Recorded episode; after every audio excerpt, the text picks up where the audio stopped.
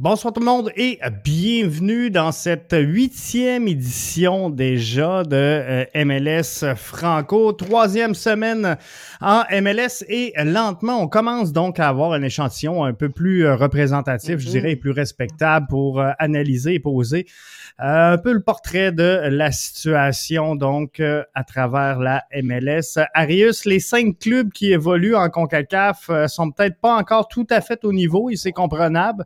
Mais euh, sinon, il y a quand même des belles observations à faire là, en début de saison. Eh, vraiment, vraiment, vraiment, vraiment. Et puis, euh, bonsoir les auditeurs euh, en passant. Et puis, bonsoir Richard. Bonsoir, et puis, oui, tu amènes un super bon point. écoute, puis on voit que en ce moment aussi, il se consacre vraiment pour le CONCACAF. Et puis, en saison, on a vu un Team Buzz aujourd'hui. Euh, un Team Buzz qui s'est fait euh, pas déclasser, mais euh, qui, qui, ont quand même eu. ils sont fait bûcher. ouais, c'est ça. Ils se sont fait bûcher. Un match difficile. Donc, parce que, ils, en fait, avec leur profondeur, ils vont chercher leur profondeur. Ils jouent avec leurs joueurs un peu 17e, 18e, 19e pour que les joueurs de premier plan se, se, se reposent pour le match euh, CONCACAF à venir parce que pour, je pense que cette année, vraiment, les équipes de la MLS veulent se rendre euh, au point et puis assez loin. assez loin. Richard, pas facile les équipes en CONCACAF? Non, pas du tout. Si tu regardes dans l'ensemble du tournoi, tu vois que les équipes, euh, le niveau est assez équilibré, comme le match euh, entre Toronto, ben, Toronto, Toronto aussi avec, avec le Cruz Azul, c'était un petit peu plus compliqué au niveau des Torontois, mais n'empêche que les Torontois ont quand même montré beaucoup de profondeur et beaucoup de caractère pour essayer de revenir, même si c'est un peu plus compliqué tu regardes aussi du côté de Atlanta contre Philadelphie, moi, j'ai trouvé que ce match-là était vraiment enlevant parce que ça ressemblait plus à une, ambiance de séries éliminatoires. Côté de la MLS, c'était un match très, très enlevant, très excitant de la part des deux équipes. Donc, dans l'ensemble, les équipes sont pas mal au même niveau. C'est sûr qu'il va falloir faire tourner un peu l'effectif, mais dans l'ensemble, ça a été vraiment une belle semaine pour les équipes en MLS. Richard, d'après moi, le match de la semaine en MLS, on euh, on peut pas vraiment l'analyser parce qu'il n'est pas encore joué. Saunders de euh, Seattle face au LA euh, Galaxy. Je me trompe ou c'est le match de la semaine? Ouais, moi, je pense que ça va être un match chaudement disputé de la part des deux équipes. Déjà là que du côté des Seattle Saunders, on va avoir le retour de Nicolas Lodero qui a été blessé. Puis je pense que ça va faire énormément du bien à une équipe mm-hmm. qui est déjà bien nantie offensivement avec Rui Diaz et Will Brown. Du côté du LA Galaxy, ça va être de continuer sur cette euh, marge de progression avec Chicharito qui est en forme en ce moment. Je pense que c'est une question de profondeur également parce que même si du côté du LA Galaxy, on se fait beaucoup sur les exploits de Chicharito et même de certains joueurs, dont Victor Vasquez, je crois que la profondeur de cette équipe-là et la défense, surtout avec Nick Dupuis, qui commence à prendre le plus de, de, galons, si on veut. Je pense que c'est important pour eux de comme bien stabiliser la défense pour essayer de contrer euh, les attaques offensives des Saunders. Chers auditeurs, on va vous euh, laisser arriver et euh, si jamais vous écoutez le podcast euh, via Twitter ou encore via notre plateforme Facebook, je vous invite à nous rejoindre plutôt bbnmedia.com dans la section podcast. Vous trouverez le lien pour vous rendre sur MLS Franco. Je viens de le partager à l'instant sur les deux plateformes. À partir de maintenant, c'est donc votre destination à privilégier pour ne rien manquer de notre fabuleux podcast. Et encore une fois, ce soir, on va faire le tour de toutes les rencontres de la MLS avec les highlights, avec euh, mm-hmm. l'analyse des matchs qui avaient lieu ce week-end. On va partir ça d'ailleurs à l'instant parce qu'il y avait quand même beaucoup de matchs. Euh, Red Bull qui l'emporte 2-0 sur le Fire de Chicago. Après euh, une première demi tranquille, le Red Bull qui ouvre la marque finalement à la début je vais dire comme ça, début de seconde demi. Et, seconde demi, exact. Et, euh, après ça, donc à la 73e, Caden Clark qui euh, pourrait être en lice pour le but de la semaine. Je pense que euh, clairement, c'était... Un but de karaté kid. C'était tout un but et on va aller s'en régaler de toute façon dans quelques instants. Alors, Arius, c'était un bon match pour partir la semaine quand même.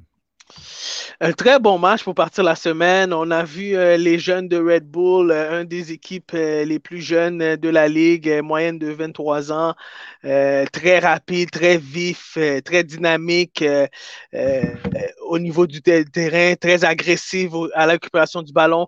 Ils n'ont pas laissé le temps vraiment à, Chicago de jouer. Et puis, on voyait que la défensive qui revenait très rapidement, ça c'est un exemple parfait et puis euh, qui empêchait l'adversaire de rentrer dans la boîte.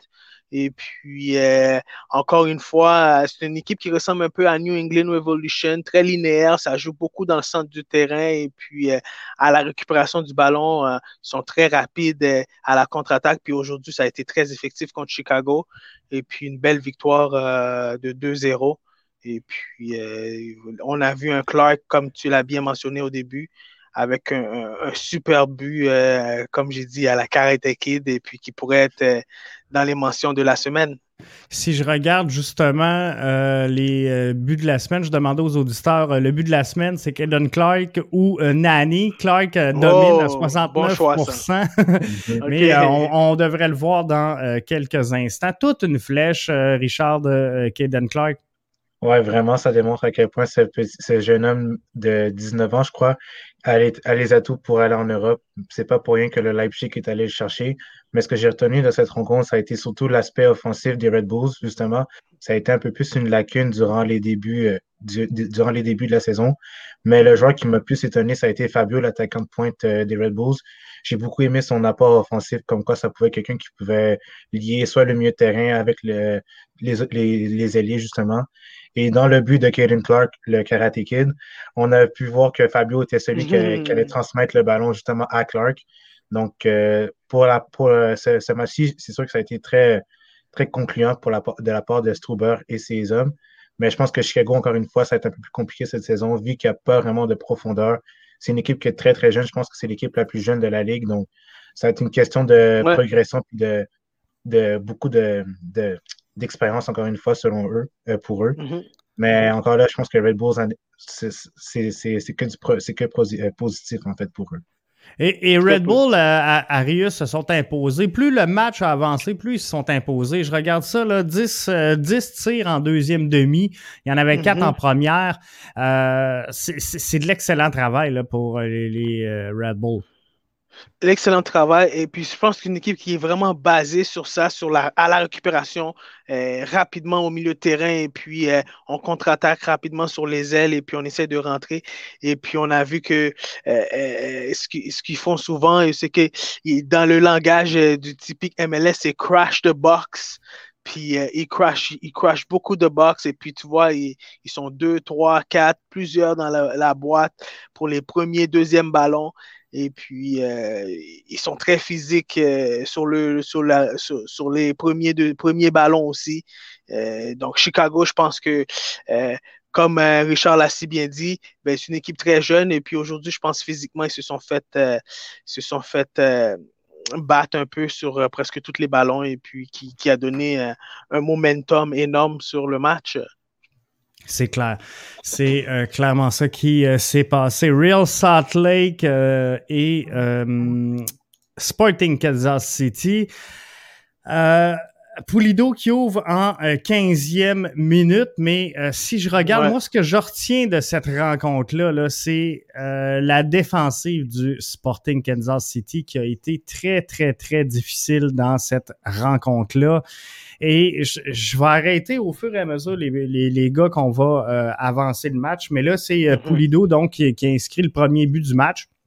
Ça regardait bien pour le Sporting à ce, moment-là, mais là, c'était la débandade après ça. Et euh, Real Salt Lake a, mis trois buts, mais défensivement, c'était atroce pour Minnesota dans cette rencontre-là. En tout cas, sur les trois buts, je pense que la, la, la défensive dormait et ça sera pas très long, là, ça va finir par, euh, par arriver, mais ça n'a pas été mais, un mais, mais sur le but de Pulido, quel but, euh, ouais, ouais. GF, quel but, parce que ici, le geste, vas-y, vas-y. Ah, ok, vas-y. Mais je, vais arrêter là. Ici, on voit une ligne donc de cinq, défenseurs complètement.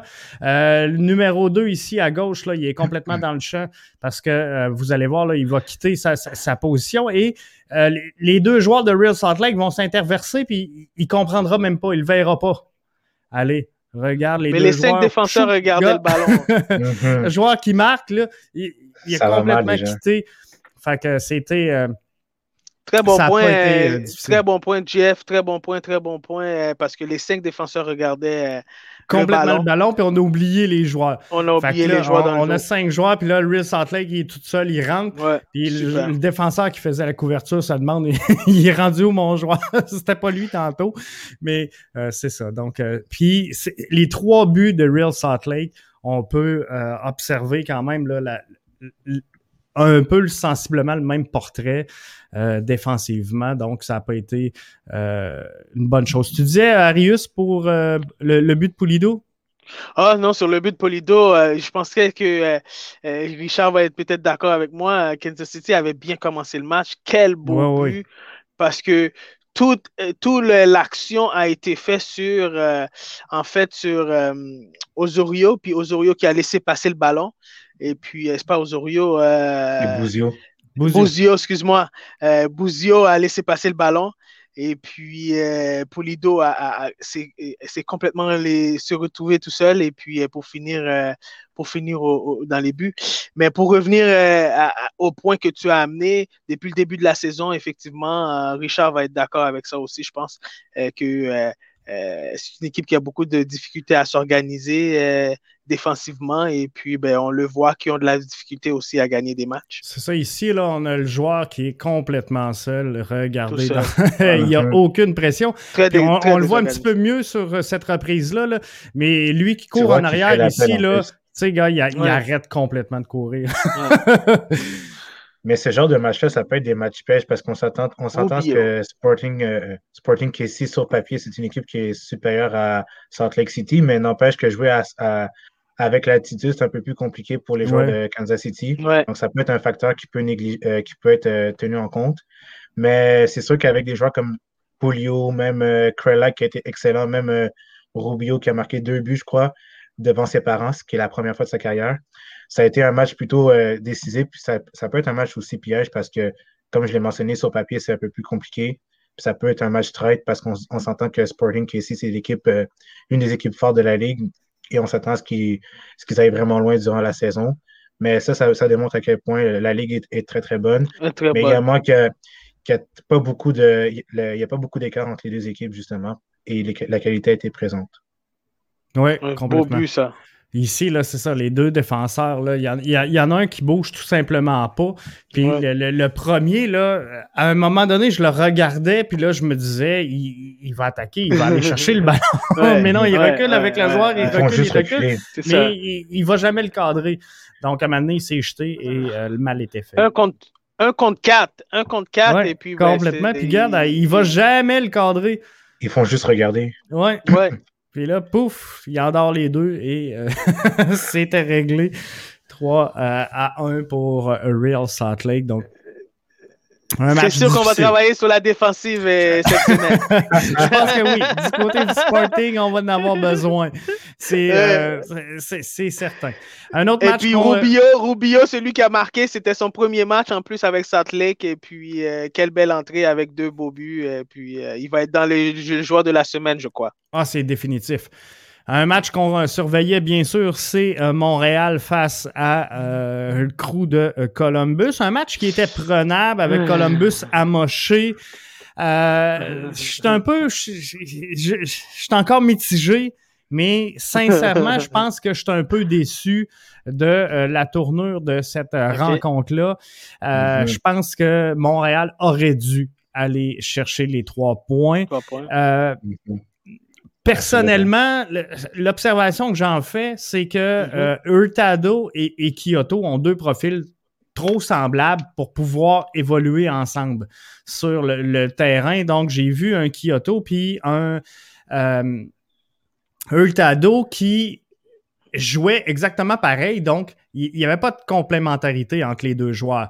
Kyoto, euh, fâché tout au long de la rencontre, a boudé à peu près euh, sur toutes les actions euh, de son équipe. Donc, je, pense qu'Hurtado n'est pas un joueur de 90 minutes. Personnellement, je le vois comme un super sub, mais hier, avec l'effort qu'il a mis dans un match pas facile à la chaleur, on l'a vu, je pense que je l'aurais gardé sur le terrain et j'aurais sorti Kyoto. Euh, dans le match. Sinon, quelle belle entrée de euh, Amdi en cours de ah, rencontre. Mais là, là, mhm. Wilfried va se ramasser avec un beau problème ses épaules parce que qu'est-ce qu'on fait avec Samuel Piet? Parce que là, on a Piet, Sidich, on a euh, mhm. Wanyama et Amdi. On ne pourra pas jouer à quatre milieux, mais je pense que Amdi a, prouvé à son entraîneur qu'il mérite un départ. Euh, oui pense que tu n'as quasiment pas le choix de laisser Samuel Piet sur le banc pour un deuxième match d'affilée. Mais moi, je pense qu'il ne faut pas brûler les étapes avec Hamdi parce que c'est sûr que venant d'un pays euh, égyptien, euh, de, l'Égypte, justement, c'est un peu plus compliqué. Puis la mentalité est totalement différente. Donc, ça va prendre une question d'adaptation du côté de Hamdi. Mais n'empêche qu'on a vu des, beaux moments offensifs de sa part. Même quand il, essaie de casser les lignes, justement, qu'il passe, c'était toujours. Euh, il n'y avait que du positif pour aller chercher, mais l'attaquant n'arrivait pas à conclure. Mais je pense que c'est un beau problème, comme tu as dit, parce que avec Samuel Piet, qui n'a pas beaucoup, euh, qui est un petit peu lent comparé à Seydich, puis Seydich, justement, quelqu'un qui est très offensif comparé à Piet, ça amène beaucoup de qualité, puis ça amène beaucoup de profondeur à cette équipe. Mais je, je partage le même avis, comme quoi on aurait dû remporter ce match-là, parce que le Crew, ça a été un match euh, plutôt difficile contre euh, Monterrey, surtout un match, un match plutôt émotionnel de la part du Crew. Et je pense que déjà là, avec les absents, justement, du coup, avec Zardes qui aurait pu faire mal à la défense montréalaise, on, on se compte un peu plus chanceux parce que aurait, si ce gars-là était là, ça aurait, ça aurait été un peu plus difficile pour nous. Et JF, est-ce que vous savez pourquoi que Samuel Piet n'a pas commencé? Ben, on parle d'une légère blessure, mais euh, c'était rien de. C'était rien de trop sérieux, donc je pense qu'on voulait juste pas prendre de chance dans son cas. Mais euh, en tout cas, c'est un, moi, peu, mais j'ai été surpris. Sincèrement, j'ai été surpris du line-up euh, ben, parce qu'on n'avait pas fait, on n'avait pas fait aucun vers appel. C'est vers là que j'allais. C'est ça, on n'a pas fait aucun appel du côté du CF Montréal dans toutes les disponibilités médias qu'on a eues cette semaine. Aucun appel euh, vers des, possibles blessures ou quelque chose. et, là, on se ramasse avec Mason Toy qui est ni dans l'alignement, ben, ni sur le 11 ni sur le 18. On a euh, également euh, Zoran Basson euh, qui était complètement absent. Et Samuel Piette, alors qu'on c'est ça, on n'avait pas eu aucune mention à cet effet sur tout ça. donc c'est pas évident. C'était pas évident. Écoute, il y a des joueurs qui ont eu la possibilité de jouer et qui se sont prouvés, et puis c'est ça le foot dans le langage du foot, ben, quand tu as la possibilité de jouer parce qu'un joueur s'est blessé ou ben, un joueur joue pas bien et puis un autre arrive, il rentre et puis il a la possibilité de, de, de, gagner sa place sur le 11, ben, c'est ça la compétition dans le foot niveau professionnel. Et puis pour revenir à Amdi, euh, oui, moi je crois qu'il a prouvé qu'il pouvait avoir sa place dans le 11 parce qu'il amène quelque chose de différent offensivement parlant. Euh, très vif, balle au pied, et puis euh, euh, je pense que lui puis Mihajovic peut trouver une combinaison très rapide à l'offensive pour pouvoir amener un peu plus de créativité à la phase finale. Tu sais, on en a discuté, JF, euh, à, la dernière fois, que je trouvais que Montréal, c'était une équipe en ce moment qui a une identité que, ben, on récupère le ballon, puis euh, si on a la chance de contre-attaquer rapidement, ben, on, va faire mal à l'adversaire. Mais en ce moment, on a la difficulté de trouver la dernière passe à la phase finale euh, pour pouvoir finir au but puis aller chercher des matchs. Puis on l'a vu, c'est un match qui était, euh, qui était clair que c'était au niveau de la finition qu'on avait de la misère pour mhm. finir le match. Et puis, tu as amené un très bon point avec Kyoto et Hurtado. Kyoto et Hurtado, deux, deux styles, euh, je pourrais dire, similaires. Tu as bien dit, deux styles similaires. Et puis, euh, je pense qu'il aurait pu amener, porter fruit parce que c'est deux joueurs qui aiment porter le ballon, qui aiment euh, challenger euh, les défenseurs un contre un. Mais euh, à certains moments, je pense qu'il manquait un peu de communication sur le jeu.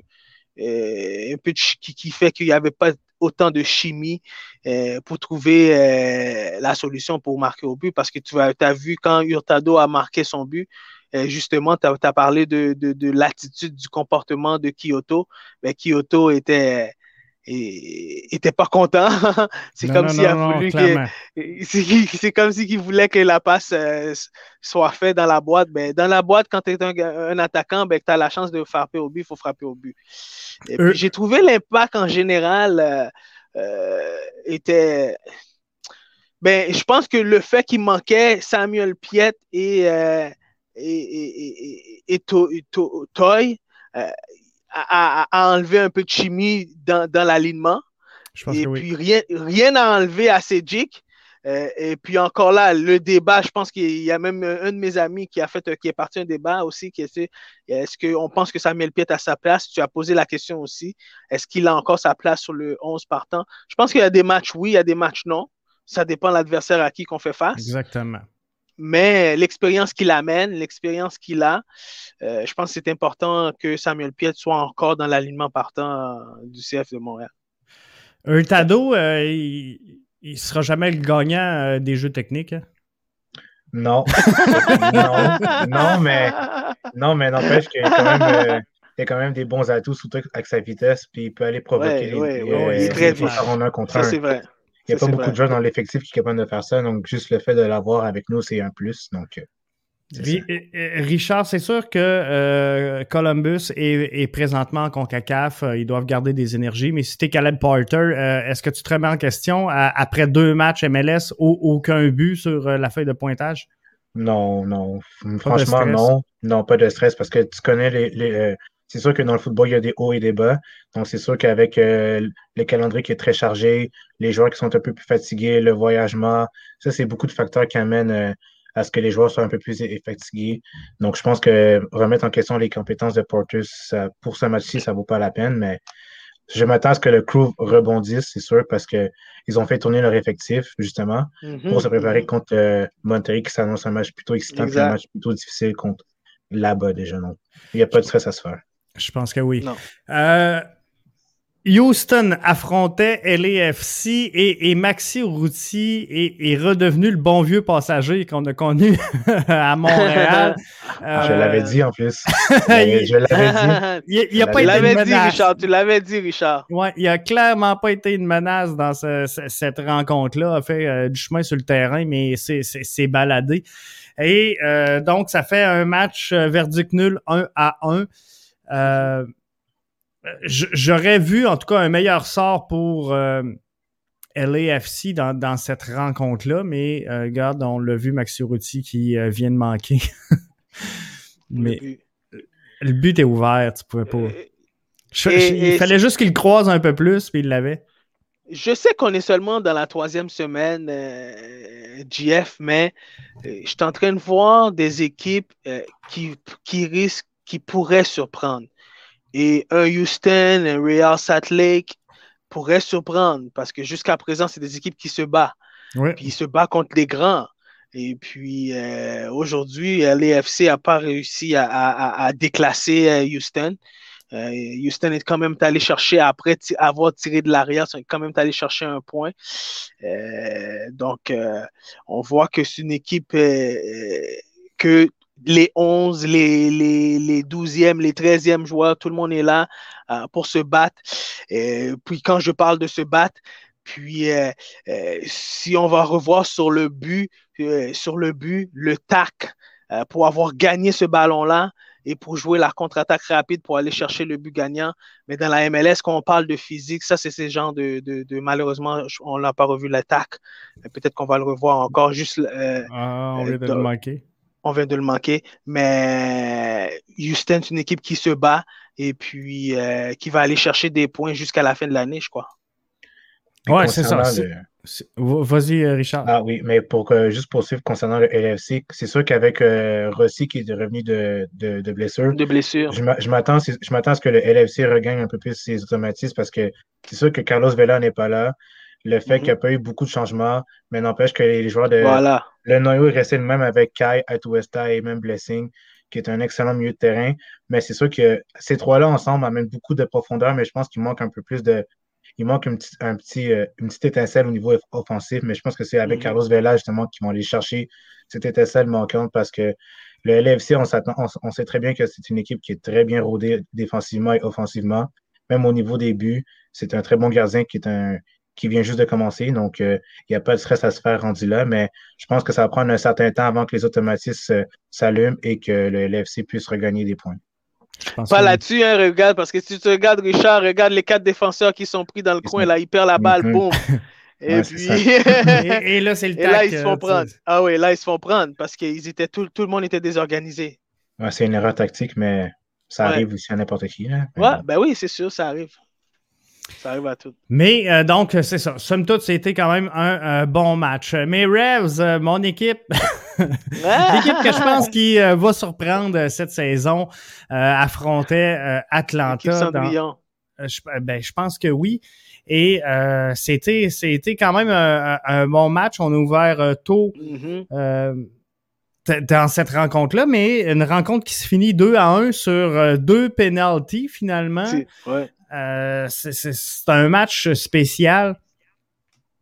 Mais euh, les Revs, les, les Revs ont eu le dessus quand même. Ouais, dans l'ensemble du match, on a vu que les Revs avaient beaucoup de possession du ballon, même si mhm. le Atlanta United avait quand même euh, beaucoup d'apports offensifs avec Moreno et même Barco qui s'est quand même réveillé durant la deuxième mi-temps. Dans mhm. l'ensemble, tu as pu voir que Carles Hill, c'était vraiment le joueur qui pouvait mener l'offensive du côté des Revs amener beaucoup de profondeur avec euh, Buxa, justement, même avec Tejan Buchanan qui a eu quelques moments. Euh, ah oui, Buchanan. Et justement, on a pu voir cette touche de balle de Carles Hill, à quel point ce gars-là est très technique et aussi très, très bon. Un des milieux offensifs les plus estimés de cette ligue, selon moi. Et je crois que justement, le fait de gagner à, domicile et le fait d'engranger des points, justement, ça va faire en sorte que le LFC, euh, le LFC, les Revs, justement, euh, soient comme un des contenders, si je, si je, je le dis en anglais, là, un des, des, justement pour cette euh, association S, vu qu'ils ont, montré beaucoup, ont beaucoup de profondeur justement. Et contre une équipe Atlanta qui est un peu plus fatiguée justement à cause de leur match en CONCACAF, ils ont peut-être ils ont fait tourner quelques joueurs, mais dans l'ensemble, ils ont quand même montré beaucoup de caractère justement avec le but de Moreno et avec l'apport offensif de Barco. J'ai trouvé qu'on avait été un peu sévère sur le, le, penalty. On vient de voir l'action à, l'instant. Euh, c'est sûr que bon, le joueur des Revs va se plaindre, mais euh, si je regarde, moi je vois un jeu, en tout cas dans l'action, mm-hmm. euh, je l'ai trouvé un peu sévère. Sincèrement, je pense que. Ouais, mais il me semble qu'il l'accroche léger. il me semble que c'est dans le match. Mais c'est parce que dans la boîte, dès que tu les dès que accroches le défenseur dans la boîte, c'est euh, fini. dès que tu accroches l'attaquant, excuse-moi, dans la boîte, c'est fini. Puis l'attaquant, il se laisse. Il, puis, il se laisse choir. Il, se laisse, il se laisse tomber. Et puis euh, euh, et c'est souvent à l'avantage de l'attaquant. Et puis et, et, c'est drôle, il y a eu comme un, un petit peu un, un, un controversé aussi, justement, sur le but de, des Revs, parce que euh, euh, le premier but des Revs, c'est sur pénalité aussi. Et puis, le euh, deuxième. le deuxième, excuse-moi, Buchanan, justement, au début de la boîte, Buchanan qui fait un petit pont au défenseur. On, était à la VAR. Oui, oui, oui, oui, oui. Pour voir que finalement, l'action, elle, était. Exactement. Elle, était limite des millimètres près, hein? millimètres, des mm-hmm. millimètres près, des millimètres très près. Et puis, euh, vous l'avez si bien dit, euh, ben, on a vu un ref très, très, très, très, très, très, très euh, rapide au niveau du ballon. Et puis, Buchanan aussi était très, a eu deux, trois opportunités. Et puis, leur capitaine a, très bien. On a vu un Bombery qui revient tranquillement. je pense qu'il revient de blessure. Donc, les Revs peuvent continuer à surprendre tout au long de l'année. Puis Atlanta, ben, qui est en difficulté un petit peu euh, en ce moment, et puis avec les blessures, et puis, euh, et puis à, trouver le rythme. Vraiment, clairement. Euh, le, match maintenant, Orlando-Cincinnati, fallait pas être en retard. Fallait pas être en retard et manquer le début. Parce que le premier but est arrivé assez tôt dans le match. On parle de 32 secondes, si je me trompe pas, avant qu'on ait le premier but. Et, Quel euh, match! C'était rapide. Hein? C'était rapide. ça, ça démontre encore une fois l'une des lacunes principales de Cincinnati, c'est la défense, justement. Et le but, justement, de Teshua Kindele, c'était sur une erreur défensive de Haglund. Encore une fois, Cincinnati qui va encore euh, perdre à, l'extérieur, mais encore une fois, c'est juste dommageable parce que si tu regardes dans l'ensemble du match, tu as Brenner qui a essayé d'amener un peu, plus de, d'aspect offensif avec Locadia et même avec Barreal, le jeune Argentin. Mais ça fait du mm. bien de voir Orlando marquer quatre buts et de voir Louis Nani encore une fois euh, prouver euh, montrer ses qualités avec ce superbe but. Moi, je trouve que c'est le but de la semaine comparé à celui de Kevin Clark. Ça oui, me rappelle, ça me rappelle l'année dernière. Ça me rappelle justement l'année dernière comme quoi il avait fait le même genre de geste, mais pas contre la même équipe. Ça démontre encore une fois ce gars-là a beaucoup de qualité, même à, un âge aussi vieillissant un âge aussi vieillissant. En ce moment, euh, euh, quand je regarde certains matchs de la MLS, euh, puis je veux voir un peu d'ambiance, et s'il y a une place qui a de l'ambiance, c'est bien à Orlando City. Oui, assurément. Et, puis, on voit aussi que l'équipe, regarde l'entraîneur aussi, il y a de l'émotion. On voit que l'équipe euh, joue très bien à la maison et puis euh, l'ambiance emporte les joueurs et puis on, voit un Nani ressuscité sur le Il a tout fait là-dessus. C'est le Nano des beaux jours du Manchester United. Et puis, euh, quel beau but du pied gauche et même pas son pied le plus fort droit.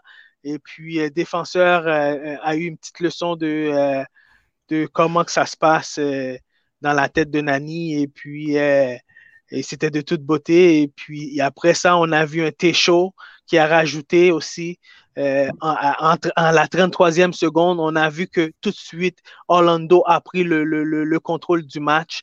Donc, ils ont contrôlé du début jusqu'à la fin et puis une belle victoire de 3 à 0. Et puis, ils ont ils envoient un message clair à toutes les équipes en ce moment. Qui vont être aspirants. Ouais, qui, sont en, business et puis euh, que si vous venez à la maison, ben, ça va être ce genre d'ambiance que vous allez vivre. C'est ça, ça sera pas facile d'aller gagner là. Troisième but, ben, euh, sans, dire euh, garbage goal, il était un petit peu plus cacophonique, je vais dire. Mais somme toute, c'était donc un excellent match pour Orlando dans cette rencontre-là. Mm-hmm mais euh, à, la, on, devrait le voir dans euh, quelques instants. À la 80e minute, le troisième. Oui, c'est ça, exactement. Troisième but qui arrive, puis euh, ça, bouge pas mal dans la boîte. Fait que c'est. Beaucoup de cafouillage aussi de la part de Cincinnati. Beaucoup de cafouillage, oui. C'est ça, tu le disais tantôt, Richard, il va falloir travailler très, très fort sur la défensive du côté de Cincinnati. Et c'est clair, c'est évident. Mais, mais là, moi, je veux parler un peu comme technicien. Parce que le premier but, c'est le cafouillage, justement, euh, un des cafouillages que Richard parle. Euh, euh, c'est à la 33e seconde du match. Donc, moi, je me demande aussi la préparation, la préparation mentale de cette équipe-là. Et puis, est-ce que c'est une équipe qui est prêt, prêt à, compétitionner? Parce qu'on vient d'investir 15 millions sur Brenner et puis, ce n'est pas des résultats comme ça qu'on veut avoir euh, après un investissement de 15 millions de dollars. Ben non, et, là, sur le but, je viens de remarquer, là, on, voit clairement, là, ici, il y a deux joueurs qui sont laissés complètement seuls dans la boîte. Tout seul. Alors, regarde, on, s'échange le ballon là, librement. C'est sûr que. C'est facile, rendu là. c'est la défense qui accorde le plus de buts dans cette, dans euh, cette, saison. Ils ont accordé 10 buts déjà en trois matchs. 10 buts, c'est beaucoup, le même C'est énorme. Oui, c'est énorme. Euh, l'autre match qu'on euh, surveillait, Philadelphie face à euh, NICFC. José Martinez qui l'a échappé dans cette rencontre-là et qui s'est pris un rouge, donc n'a vraiment pas, vraiment pas aidé la cause des siens dans cette rencontre-là, mais malgré tout, ils ont sans dire été chanceux. À 2-0, ils s'en sortent bien. Euh, non seulement qu'ils s'en sortent bien, JF, euh, euh, José Martinez, inacceptable. Et les, jeunes qui nous écoutent aujourd'hui, chose à ne jamais faire, ben, regardez le geste de Joseph Martinez sur le joueur. Et puis, un geste inutile. Et puis j'ai trouvé aussi même, il a failli causer un peu euh, euh, l'Union dans les mêmes, dans les mêmes situations dans le match de CONCACAF, quand il y a eu un peu de chamaillage au milieu de terrain. Et puis je trouve qu'il a le sang très chaud et puis il met souvent son équipe dans des difficultés inutiles. Et puis qui a causé le match aujourd'hui, je crois, à, à Union. Aujourd'hui, c'est ça qui a causé le match à Union. Je sais pas. Euh, son match de suspension va, être en MLS ou en CONCACAF? Ça va être ben, en MLS. ça va être en MLS, mais c'est parce qu'il a aussi eu une carte jaune en CONCACAF, fait qu'il est mhm. aussi suspendu pour le prochain match, pour le prochain match de CONCACAF. Donc, il va être suspendu pour les prochains matchs de la... Ben, sûrement deux matchs, parce que ce geste-là, il va sûrement aller en appel. Ah, c'est ça, il va sûrement aller devant le comité de discipline. Comité de discipline, ça, exactement. C'était sharp, ce petit but-là. oui, c'était sharp. ouais, c'était très beau. Mais dans l'ensemble du match, si tu regardes euh, du côté du NYCFC, au début de saison, on, se plaignait qu'il n'y avait pas beaucoup de renforts offensifs ni défensifs. Mais là, on a vu, euh, on a vu Castellanos, on a vu euh, Jesus Medina, qui justement, lui, qui est arrivé il y a deux ans du côté de NYCFC avec beaucoup d'attentes parce qu'on a payé beaucoup d'argent pour lui. Et on a vu un Maxi Morales, justement, qui a vraiment l'idée cette, euh, cette, cet apport offensif du côté de NYCFC. Puis ça fait du bien de voir ça parce que justement, l'appel criant de, de renfort était vraiment comme accentué du côté du coach et le fait de gagner à Philadelphie, qui est très difficile, ça fait beaucoup, ça fait vraiment du bien, ça rapporte beaucoup de confiance du côté du NYCFC pour la suite des choses. Richard amène un bon point parce qu'à la 16e minute, NYC a repris le contrôle du match parce qu'ils avaient un, joueur en plus. Et puis offensivement, ben, 67% euh, de possession de ballon et puis 23 tirs au but. Donc, ils ont vraiment complètement dominé le match. Et puis, euh, après ce geste-là, je pense que ça a même sorti complètement l'équipe de, Philadelphie mentalement dans le match. Je pense que oui. Euh, Timbers, Richard, ça a été facile. ça n'a pas été facile. Ça, a été facile. Richard, c'est pour ça que tu n'étais pas trop de bonne humeur au début du, non, j'ai pas, j'ai pas, trop parlé parce que dès que tu as parlé des Timbers, je me suis dit, ah, ça y est, j'ai changé. ça y est. mais... mais oui, c'est vrai, ça n'a pas été facile, mais n'empêche que Dallas euh, ont bien joué puis ça n'a pas été une victoire volée. C'est une victoire qui est méritée du côté de Dallas. On a vu beaucoup de flashs offensifs de la part de, oui, de, oui, Pépi, mais de j'ai oublié son nom. Euh, l'attaquant justement qu'on voit, j'ai oublié son nom, mais en tout cas, Orban, je crois. Euh, oui. Ouais, justement. Euh, Orban, oui, Orban puis Eberson. Oui, exactement. Puis là, faut, faut, ce, but-là, c'est assez spécial parce que là, le gardien se ramasse avec une passe décisive et ouais. du gardien de but à aller jusque dans le but, il y a deux touches de balle. Donc, on regarde une touche de balle, on parcourt le trois quarts du terrain. Là, ben. il ne touche pas. Deuxième touche de balle au fond du filet. Passe décisive. Euh, c'est assez spectaculaire. C'est rare qu'on voit ça. et un but euh, dans les temps d'arrêt de jeu en plus. Elle a fait vraiment mal au Timbers ce but-là. Et puis, euh, je pense que c'était leur deuxième gardien ou le troisième gardien qui jouait. C'était le troisième gardien. C'était le troisième gardien. Ouais. C'est sûr que lorsqu'on a gagné dit que la MLS, quand on dit que la MLS c'est kick and run, ça nous aide pas.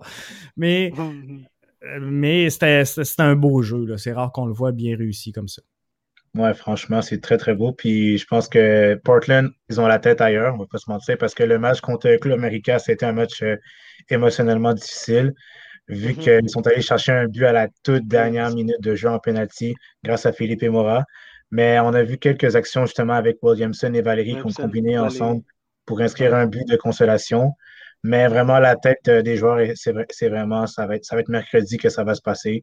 Parce et, et c'est pas exclusif, c'est pas exclusif à Portland. Parce que quand je regarde ça, aujourd'hui, au moment où on se parle, toutes les équipes qui évoluent en CONCACAF sont exclus des séries au moment où on se parle. Fait que c'est pas propre à, Portland. Les, cinq formations oui. Euh, MLS euh, qui sont en CONCACAF sont à, l'extérieur du portrait des séries. Donc, c'est signe que je pense qu'on met l'emphase beaucoup plus sur la CONCACAF qu'on euh, peut le mettre sur le championnat de la MLS en ce moment. Puis c'est normal. Et la saison est longue. Tout à fait normal. C'est ça, exactement. Ils vont se rattraper peu importe. Même si on a perdu contre Dallas 4 à 1, n'empêche que les joueurs vont pouvoir euh, revenir justement avec Blanco qui est encore blessé et Bobby qui est un peu blessé. Les nombreux blessés qui sont sur la liste de, Portland euh, est assez longue, mais n'empêche que plus la saison va avancer, plus les gens vont revenir et plus ils vont engranger de points. Donc, il n'y a pas de stress à se faire. New qui euh, affrontait Austin. Deuxième victoire pour. Deuxième victoire de suite. Pour les Verts.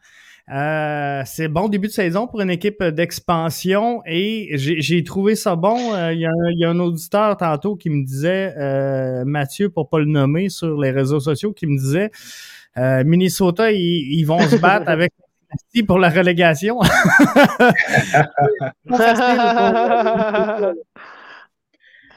ouais, ça n'a pas été facile, ouais, vraiment, là, parce que si tu regardes toute l'entièreté de. Si tu regardes sur papier, Minnesota ont tous les atouts, mais vraiment tout le talent pour aller chercher soit une coupe, une, une, MLS Cup. Mais moi, je pense que si ça continue comme ça, le coach va sauter parce qu'on s'entend très bien que Adrian Heath, c'est pas quelqu'un qui, euh, a la, qui, a, la langue dans sa poche, justement, qui a de nombreuses déclarations. Et je pense qu'avec une équipe comme ça qui est bien rodée offensivement avec Abila, Reynoso, justement, qui connaît un très grand match, mais qui a raté beaucoup d'occasions, tout le blanc va être porté sur le coach et je pense que les joueurs doivent également répondre présent parce qu'avec les nombreuses infrastructures qui, ont été mises de l'avant, les nombreux achats, les nombreux joueurs, les joueurs doivent aussi répondre de la, de la bouche des canons, si on veut. Et euh, ben à, à, Arius, à un moment donné, là, ça devient, pour Minnesota, ça devient mental. Tu, tu, joues, tu n'as plus de confiance. Là. Tu cherches, tu cherches, tu cherches, puis c'est là qu'on manque des occasions. Ben, Richard amène un très bon point. Puis, euh, et puis, pour continuer euh, sur le, sur le, sur, le deuxième point que tu amènes, euh, le, sur le côté mental, sur le côté, confiance, est-ce qu'on maintenant commence à, ne plus croire au système ou à ce que le coach dit dans le vestiaire? Parce que là, ça devient très fébrile, là, parce que déjà après trois semaines, on n'a pas encore gagné un match. Et puis, on le voit justement. Euh, sur le langage corporel des joueurs. Et puis une chance qu'ils ont Sinclair dans les buts parce que sinon, ça serait encore plus difficile à digérer les défaites. Et puis euh, Abila, en parlant d'Abila, je me demande s'il est en forme, puis je me demande si toute l'équipe est en forme. Parce oui, c'est pas clair, c'est pas clair. il, a, il a l'air de, il a l'air d'avoir un surpoids, il a de la misère à, à bouger sur le terrain. Et puis, et puis euh, ça va être difficile s'ils sont pas capables de trouver le fond du filet. C'est sûr, ça c'est euh, définitif. Et il va falloir qu'ils trouvent euh, comment est-ce qu'ils vont y arriver. Et une autre équipe qui devra trouver une solution, c'est DC United, qui, derrière, là, il n'y a rien qui fonctionne. Euh, c'est sûr qu'on a eu des mhm. Quakes très solides hier, mhm. mais euh, le gardien de but, selon moi, euh, de DC United hier, ça, ça, ça, le faisait pas. Non, vraiment pas du tout. Puis comme je l'ai mentionné durant les podcasts précédents, c'est une équipe de code bleu. N'empêche qu'avec le coach de Sada, c'est qui amène beaucoup de passion et beaucoup euh, d'encouragement de, la part de ses joueurs. Mais tu te rends compte de la qualité de, de, Chicago, de, San Jose. Comme quoi, San Jose, ça peut être une équipe qui peut tellement bien jouer comme il peut tellement mal jouer. Et là, on a vu justement le but de Kate Cowell, un jeune joueur qui est très, très prometteur, qui, ah, selon moi, va partir en Europe d'ici quelques jours, euh, quelques jours, quelques Quelques, jours. C'est le Mbappé de la MLS. ah, Mbappé de la MLS. Ouais, vraiment, physiquement, il a l'air d'un gars de 24 ans, même 25 ans. Mais dans l'ensemble du match, euh, ça a été plus compliqué pour euh, DC United. Tu voyais que l'écart offensif, euh, l'écart de, la qualité était très, très, très grand parce qu'il n'y avait pas beaucoup de qualité. N'empêche que Gressel et Flores amenaient beaucoup de, de flamèches, si on veut. Mais mm-hmm. on oublie aussi que le but de Jackson Yule, parce que vraiment, ça, c'est un but, on va le voir justement sur l'action. Très beau but, c'est le, troisième but, ouais. En une le deuxième but, ouais. C'était sec, c'était pur en plus. C'est très difficile de faire ce geste technique. Donc, euh, ça, ça démontre encore une fois comme quoi les Earthquakes sont très, très bons. Il y a beaucoup de profondeur, mais c'est un match qui a été bien mérité de la part de, de, la part de Almeida et ses hommes. Lui aussi, il aurait pu être en liste. Là. Je ne l'avais pas mis dans mon sondage, mais il aurait pu être euh, finaliste au, but de la semaine. Je pense que définitivement, euh, c'est tout un jeu. Mais euh, les Quakes qui sont bien. Donc, Les Quakes sont très, ils surprennent tout le monde. Et puis avec Cowell, avec Lopez, avec euh, Jackson Hill, euh, une équipe qui est super bien modelée en ce moment. Et puis sur le troisième but, moi c'est le troisième but, j'ai vraiment aimé le troisième but. Euh, l'espace, le ballon dans l'espace, et puis que Jackson Hill qui a eu le temps de, de, de, de, de, faire la course dans le dos du défenseur pour, pour finir. Euh, en tout cas, le capitaine a bien représenté et puis euh, on voit un sans nausée qui est en premier rang de, dans l'Ouest et puis euh, qui va, qui va, je pense, que, qui va surprendre beaucoup d'adversaires cette année. Je pense que oui, c'est définitif. L'autre match, c'est les anciens. voyons adversaire de CF, Montréal, Nashville, qui affrontait Miami dans un match, euh, je dirais pas sans histoire, mais un match qui se termine 0-0. Euh, il y a eu quand même quelques bons flashs. Miami qui commence tranquillement pas vite à, à, s'imposer, mais contre un Nashville qui habituellement est très agressif, c'est quand même pas facile. Et euh, faut lever le chapeau, je pense, à Miami d'aller chercher un d'accorder zéro but finalement à Nashville, c'est pas évident. Non. Non seulement ça, vas-y Richard, non seulement ah, ça. vas-y, euh, vas-y, vas-y. OK. Non seulement ça, euh, GF, euh, pour ceux qui ne savent pas, et puis je ne sais pas si vous savez, l'Inter en ce moment, on avait les deux Higuain n'étaient pas là. Robbie Robinson n'était pas là, Nico Figal n'était pas là. Et puis, euh, Nashville n'a pas pu profiter de ces absences-là. Et puis, euh, on voit que l'Inter Miami, pour une équipe d'expansion, ben, ils, ont, ils ont de la profondeur. Puis, et tu l'as si bien dit, ils ont, ils ont quand même réussi à empêcher Nashville euh, de marquer. Et puis, ils sont allés chercher un gros point important, je pense. Ben c'est ça. Tantôt, on se demandait si le CF Montréal avait perdu deux points ou s'il n'avait gagné un. Mais clairement, dans ce match-là, Miami a gagné un point. Ouais, ah vraiment. vraiment, parce que Nashville, on, les a vus la semaine dernière. Ils sont capables d'aller chercher le momentum pour redonner un peu plus de souffle à leur équipe. Mais je pense que dans l'ensemble du match, euh, l'Inter Miami se sont vraiment. Tactiquement, ça a été parfait parce que c'est sûr que concéder un but à Nashville et essayer de rattraper le score, c'est un peu plus compliqué parce que Nashville vont essayer de, jouer un peu plus bas et d'avoir un mm-hmm. bloc plutôt très défensif, donc c'est un peu plus compliqué.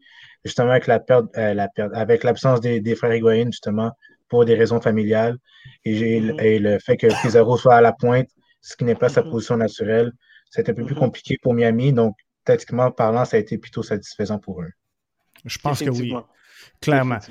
Si on regarde maintenant donc le euh, classement, parce que là, il reste deux matchs à jouer cette semaine. Seattle et LA, ça se passe à, 21h. À 22h, les prochains adversaires du CF Montréal-Vancouver affrontent euh, Colorado. Colorado. Colorado. Ouais. Donc, ça va être deux matchs quand même euh, euh, intéressants à suivre. Et si on regarde euh, rapidement comme ça le classement dans l'Est, les Revs sont premiers. NIC deuxième, Orlando troisième, Montréal qui fait quand même bien quatrième après trois rencontres. Je pense qu'il n'y a pas grand monde qui est placé là, quatrième après trois rencontres, donc on va le prendre. je vous ai dit que tous les clubs CONCACAF était à l'extérieur des séries. Je me suis trompé. Mm-hmm. Atlanta est, dans le portrait, donc au cinquième rang. Euh, Miami, sixième. Et le Red Bull au septième rang. Donc, ça, c'est le portrait des euh, séries au moment où on se parle. C'est jeune, c'est jeune, c'est très jeune. Ça va bouger euh, amplement. amplement. San quelle formation, hein? Tu en parlais tantôt, Arius, premier mm-hmm. rang. Je pense mm-hmm. qu'ils surprennent définitivement tout le monde. Et, et je suis pas sûr que si au début de la saison, on aurait dit aux gens nommez-moi euh, après trois matchs qui, qui seront respectivement premier et deuxième. Euh, il n'y aurait pas eu beaucoup de San Jose et, et Real Salt Lake. Non, non, même Austin, même Austin encore ah, Même Austin aussi. C'est ça, exactement. Puis euh, Seattle et, et, quand même, c'est ça, eux aussi dans le portrait des séries finalement. LAFC cinquième et Dallas qui euh, ferme cette, cette match-là. Donc, on a des matchs quand même assez serrés, des classements euh, assez serrés. Euh, il n'y a mm-hmm. qu'une seule équipe dans toute la MLS qui n'a pas encore engendré de points et, c'est Minnesota. On en parlait tantôt. On va commencer à être impatient avec le coach. Oui, vraiment. vraiment, les, tous les joueurs qui sont allés chercher, comme je l'ai mentionné tantôt, les joueurs qui sont allés chercher, les fans qui vont être un peu plus mécontents. Euh, là, vraiment, ils vont essayer de trouver le coupable, justement. Et c'est comme ça dans chaque sport, que ce soit au hockey, que ce soit au foot, que ce soit au baseball, au basket. C'est toujours le coach qui saute, malgré les performances des joueurs. Puis je pense que ça va prendre un, second saut pour cette équipe parce qu'avec tout le talent qu'ils ont, je, n'imagine même pas pourquoi ils sont, ils sont derniers parce que c'est pas normal d'avoir autant de bons joueurs et finir dernier comme ça. Exactement, exactement. Mais écoute, euh, ils vont sûrement euh, euh, trouver une solution rapidement. justement, comme Richard dit, quand on a des bons joueurs, ben, ah, le coach ne peut pas aller faire le travail pour eux sur le vestiaire, sur le terrain, veut dire. Et puis, il suffit juste de se, de se mettre tout le monde sur, le, sur, le même, sur la même longueur d'ongle et puis essayer d'aller chercher des points après match après match. Mardi et euh, mercredi, on aura des matchs en, CONCACAF. Mardi, euh, Philadelphie, Atlanta. Donc, ça, c'est le seul leg qu'on est sûr qu'il va y avoir une équipe euh, MLS. Euh, Cruz Azul affronte Toronto également ce mardi. Mercredi, c'est CF Monterrey contre Columbus. Ça sera pas facile pour euh, Columbus et euh, Portland vont essayer de tout donner contre Club America, eux qui avaient quand même pas mal fait. 2 à 2, je pense que c'est un bon verdict. C'est 1 à 1 ou 2 à 2? 1 à 1. Ça, ça a fini 1 à 1. 1 à 1 à Portland, America. Donc, euh, quand même euh, relativement bien. Et euh, ben, vendredi, on commence la quatrième semaine en MLS. Et un des matchs qui va retenir mon attention, ben, c'est le seul qui est à l'affiche vendredi. il y a quatre semaines, je vous aurais dit que c'est un match qui m'intéresse pas, mais là, Real Salt Lake contre San Jose, ça, ça, part bien une semaine. C'est pour la première place. Ben, c'est ça, exactement. Ça part super bien, c'est ça. Fait que ça part bien. Euh, dans les matchs qui risquent d'être intéressants cette semaine, c'est sûr qu'il y aura Vancouver-Montréal, duel canadien. On va suivre ça. Euh, LA Galaxy affronte LAFC. Donc, euh, ça, c'est euh, les deux équipes de LA. Je pense que ça va faire un excellent match. Miami-Atlanta, ça risque de pas être mauvais non plus. Mm-hmm. Et Portland-Seattle, si jamais euh, les deux équipes réussissent à avoir un peu de jambes. C'est quand même deux bonnes formations MLS. Donc, euh, ça devrait euh, ça devrait quand même être un excellent match. vraiment. Puis c'est un derby, justement. Donc, les derbies, ça va être un match chaudement disputé. Puis on sait à quel point les derbies, c'est important pour chaque joueur. Donc, ils vont être prêts à mouiller le maillot, que ce soit pour Portland ou que ce soit pour Seattle. Je m'attends à ce que les deux équipes soient vraiment dans l'action et même aller chercher euh, les, trois points.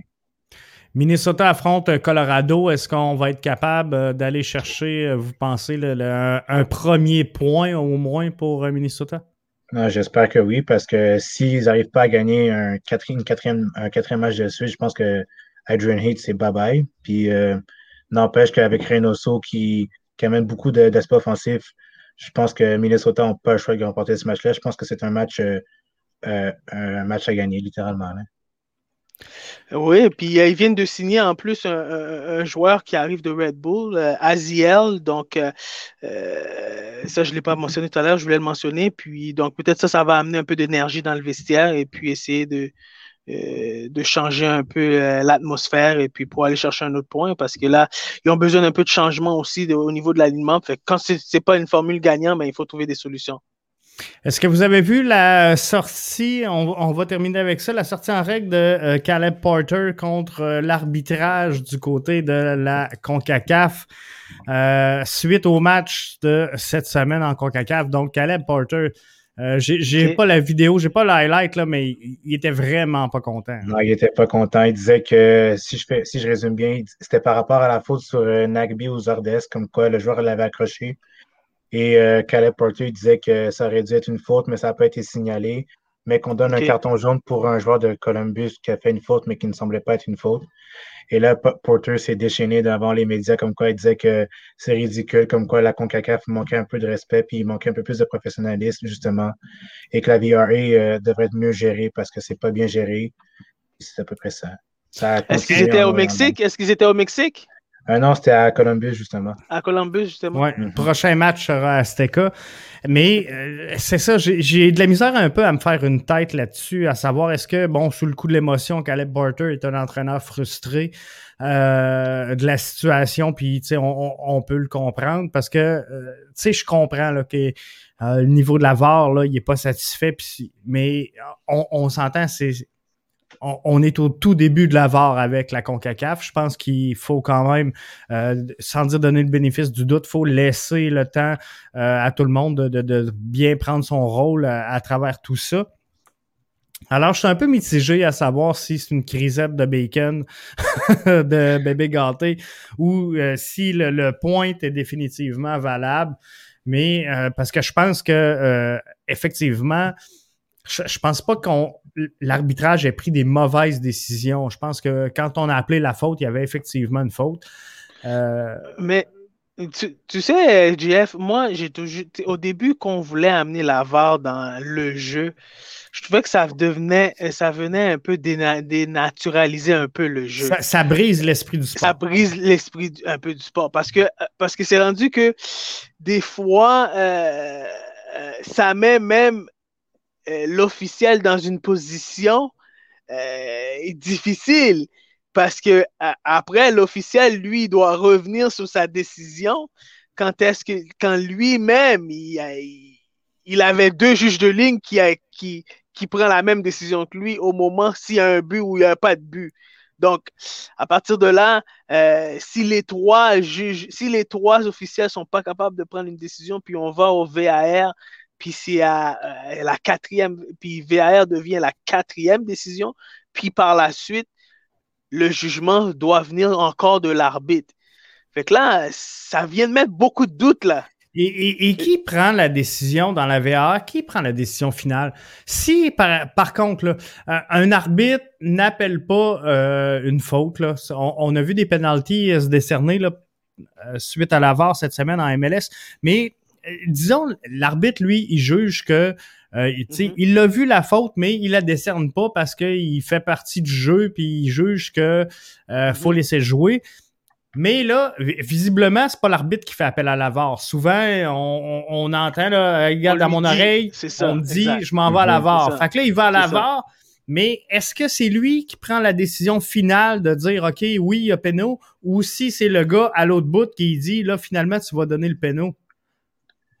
Encore là, c'est dur à dire parce que même dans l'oreillette, tu entends, des fois euh, les, gars qui disent Ah, c'est un penalty, mais des fois, c'est l'arbitre qui doit vraiment trancher, qui doit faire le libre arbitre. Mais si j'étais l'arbitre, moi, j'aurais clairement comme donné un penalty ou j'aurais comme dicté l'heure du match.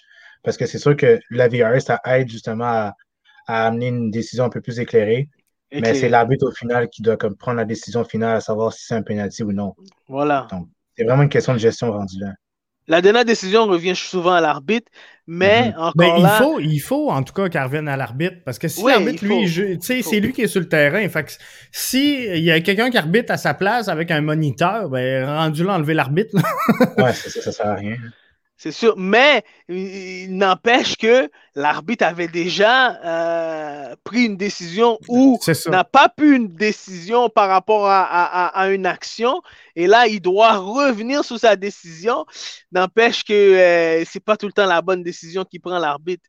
Donc, euh, on le met dans, moi, je trouve qu'on le, on met souvent l'arbitre, l'officiel, dans une situation qui est difficile.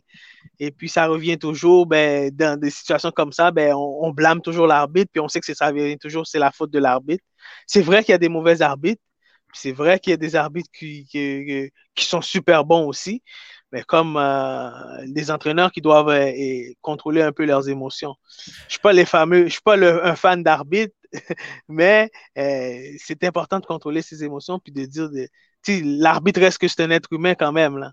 Ben oui, et à, un moment donné, moi je pense que c'est l'arbitre qui devrait, mon point de vue personnel, c'est l'arbitre qui devrait faire appel à la VAR. Tu sais, si euh, il y a un jeu en, avant du but, puis là on dit, hey, il y mm-hmm. avait une main, bon ben ça, si l'arbitre dit consciemment, euh, j'ai pas vu le jeu, il y avait beaucoup de circulation. Je vais aller consulter la VAR. Mais là, je, suis à l'aise mhm. avec ça. Mais quand l'arbitre voit le jeu, prend une décision, puis que là, on lui dit dans, l'oreille, hey, tu t'es trompé. ça marche pas. là, là, ça marche plus, parce que là, tu viens de dénarratiser un peu le jeu, parce que l'arbitre lui-même, il a vu quelque chose d'autre, il a pris la décision. OK, il a fait une erreur, mais il a pris la décision. Combien de matchs, moi, je me souviens combien de matchs que j'ai que dans ma vie, j'ai perdu, puis il y a des matchs importants que j'ai perdu parce que l'arbitre n'a pas pris la bonne décision, selon mhm. moi ou selon nous. Donc, ça, ça arrive tout le temps, ça fait partie du jeu, puis on vit avec ça, hein, on doit vivre avec ça. Mais je pense qu'on n'a pas le choix. Mais ça, ça, devrait être comme ça. ça fait déjà le tour. Déjà le tour. Ça, passe vite, hein? Mm-hmm. Trop vite. Ça, s'en vient, ça s'en vient vraiment plaisant. Donc, euh, merci, merci à tous les auditeurs euh, d'avoir été des nôtres ce soir pour euh, cet huitième épisode déjà du MLS Franco. On se donne rendez-vous dimanche prochain pour analyser donc semaine 4. Euh, voir justement Montréal, comment est-ce qu'ils vont jouer? Est-ce qu'on va bouger l'effectif? Mais j'ai hâte de voir également comment vont se comporter les, équipes qui ont évolué en CONCACAF, qui vont tranquillement pas vite là, se, remettre euh, focus pour la saison MLS ou du moins ceux qui poursuivront pas en, en, CONCACAF. Donc ça, ça va être euh, intéressant de suivre tout ça. Donc merci les boys, merci Richard, merci Arius. Merci à toi, merci, Arius. Merci, à toi, Richard. Puis moi, je pense qu'à partir de semaine 10, on va commencer à dire euh, qui vont être dans les top, euh, les top 8 là, de, chaque section. Ouais, section. Tranquillement, pas vite, là, on, va commencer à avoir un, portrait quand même qui reflète là, qu'est-ce que va avoir là la saison. Exactement. J'aimerais juste faire un petit commentaire par rapport à la semaine prochaine attention à Portland. Je sais que c'est mon équipe, mais, les joueurs vont revenir. Attention à Portland, Richard. Je m'attends à ce que, parce que je sais que Olympia ont déjà gagné au Azteca, ce qui est un match, euh, ce qui est un endroit très mythique au Mexique qui est très dur à gagner. mais déjà, le fait que Olympia ait gagné là-bas, ça, veut, ça veut dire qu'il y a quand même une petite lueur d'espoir pour euh, mon équipe, mais je m'attends à ce que Portland sorte un bon résultat. Moi aussi, moi aussi, je m'attends à ça. Moi aussi. Moi, je pense que s'il y a une équipe qui est capable de passer euh, présentement, c'est euh, Timber. Je pense que euh, Toronto sont, sont, loin un peu, ça va être difficile. Après ça, l'autre. Columbus euh, aussi. Columbus, Monterrey, c'est pas, pas fait. Hein? Eux autres aussi, c'est une bonne formation. Ils, ils vont jouer euh, à Azteca, eux autres aussi, je pense. Les, les, deux matchs sont à Azteca, je pense. Euh, non, non. En fait, Club Américain joue à leur stade, stade, officiel, qui est, qui est le Azteca, mais je pense que Monterrey joue à leur propre domicile. je connais pas le nom, mais c'est pas l'Azteca, par contre. OK, good. C'est Cruz Azul, excuse. Cruz Azul qui joue à Azteca euh, comme Club América. Donc, Toronto est à Azteca mardi et euh, Portland est à Azteca mhm. jeudi. Jeudi, euh, mercredi. Mercredi. Puis c'est ça, Monterrey sont au Estadio BBVA Ben Comer, tandis que, bon, en MLS, on est au Subaru Park. Mais ça va faire la job, ça va faire la job. Hey, bonne semaine tout le monde. Bonne semaine, guys. Bye bye. Bonne semaine. Bye bye. Merci aux auditeurs.